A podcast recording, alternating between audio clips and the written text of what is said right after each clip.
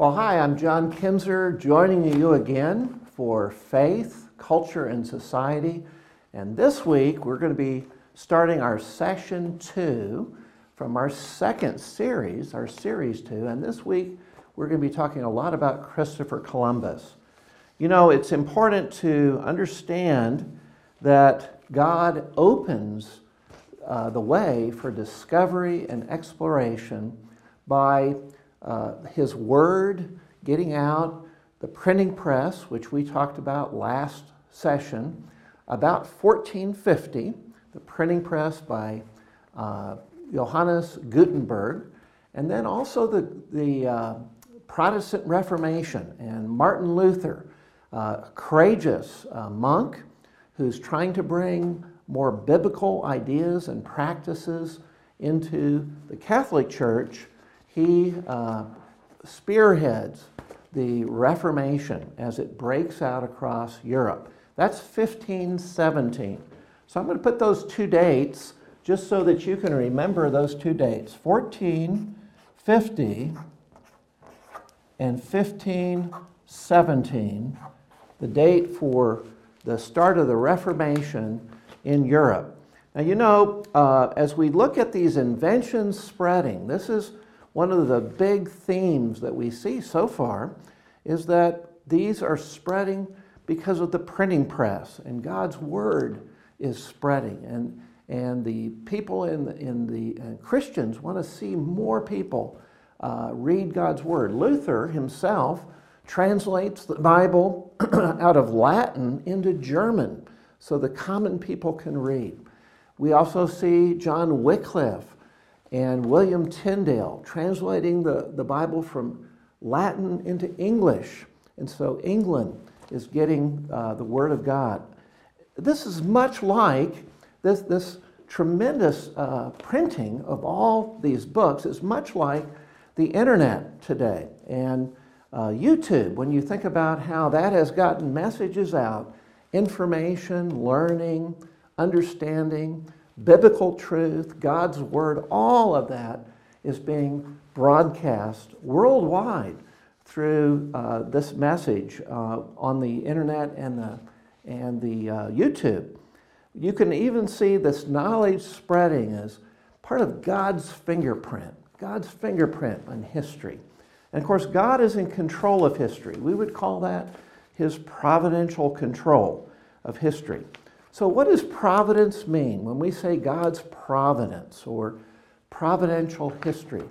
Really, providence means the care and superintendence of God over his creatures. If you wonder about history, you think about Psalm 23 The Lord is my shepherd, I shall not want. Why is that? God's providing. God leads you to green pastures. God sets you near the still waters. God is working, God's in control. It's God's fingerprint in history. Well, as we look at Columbus today, we want to really focus in on Christopher Columbus. Columbus was born in Spain. No, not Spain. Not Spain. He was Italian. He was born in Genoa, Italy.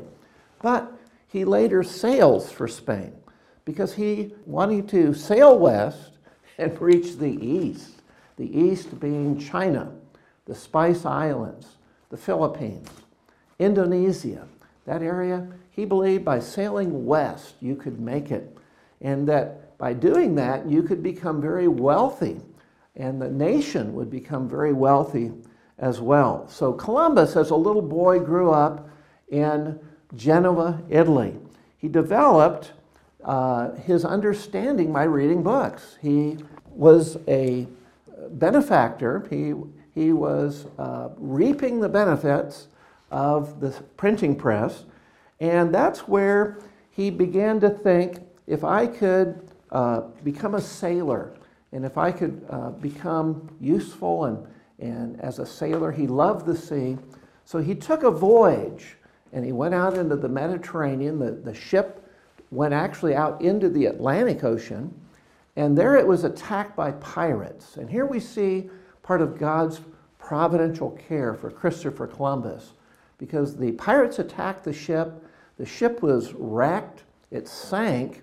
Columbus grabbed onto a long spar off one of the sails and he floated and he made his way to land. Now, here's the thing he was the only uh, person who survived from the ship, and he kicked his way, swam his way to the coast, and there he was on the coast of Portugal. Now, Portugal had the most famous school of navigation. And of course, Columbus was delighted he could, he could attend this school.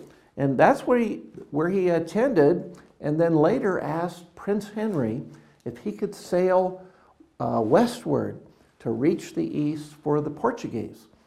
Henry said no. Henry said, No, uh, we're committed. Portugal is committed to going south, go around Africa, go around Africa to reach India. So each year, Portuguese ships went further and further to the south to reach India. And uh, Columbus was very disturbed. He knew they could, he believed the world was round. He believed that by sailing west, he could reach the east. So then he approached King Ferdinand and Queen Isabella of Spain, and he requested three ships. Could he sail three ships? And they said, no, we're fighting wars in Spain against the Muslims, the Moor, uh, and, and Spain had been fighting for 700 years against the Muslims. It's now in the 1400s. They said, no, we can't. We cannot finance a expedition to the west. So Columbus persisted. He came back. He came back three times requesting this. And in 1492, 1492, the Spanish had pushed the Moors into one fort. The fort was at Granada, Granada, Spain. And there the Moors surrendered. They were pushed into Africa. And that year, Columbus came again and requested, could he lead that expedition westward? And they said yes. So you know the rest of the story. Columbus sails west. He discovers land that now is, we know, North America. No one knew North America or South America were there. Two new continents that Columbus discovers. He lands on an island and names it San Salvador. Now, Columbus is sailing. He believes that he has um, uh, God. He's doing this for, for God. He names this land Holy Savior, is what San Salvador means in English. In his journal, Columbus has a wonderful quote. I'm going to read this to you. It was the Lord, he wrote down, it was the Lord who put into my mind the fact that it would be possible to sail from here to the Indies. All who heard of my project rejected it with laughter, ridiculing me. There is no question the inspiration was from the Holy Spirit because he comforted me with rays of marvelous inspiration from the Holy Scriptures. So here is Columbus saying the Holy Spirit gave him the idea to sail west. And he believed, believed that he was carrying the gospel, carrying the Christian faith to this new world. Now, amazing thing, Columbus sails without many uh, great uh, instruments, but he has the compass, he has dead reckoning with the stars, he estimates his speed, and he hits the New World and makes his way back to Spain four times.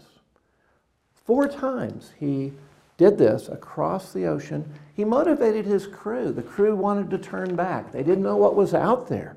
They didn't know what kind of sea creatures. They didn't know if there were waterfalls their ship would go over. No one knew. But he motivated them to move out. I'm going to end with this final quote from uh, Samuel Eliot Morison. Morison's book on Christopher Columbus is a classic book. Look what he says. He says, on, uh, he says, So died the man who had done more to direct the course of history than any individual since Augustus Caesar.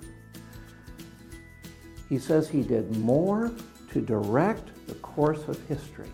Land was opened up, new lands, the gospel now with the Reformation is going to spread into these new continents. And we have a totally different situation before and after the life of Christopher Columbus. God bless you as you study. Been good be with you.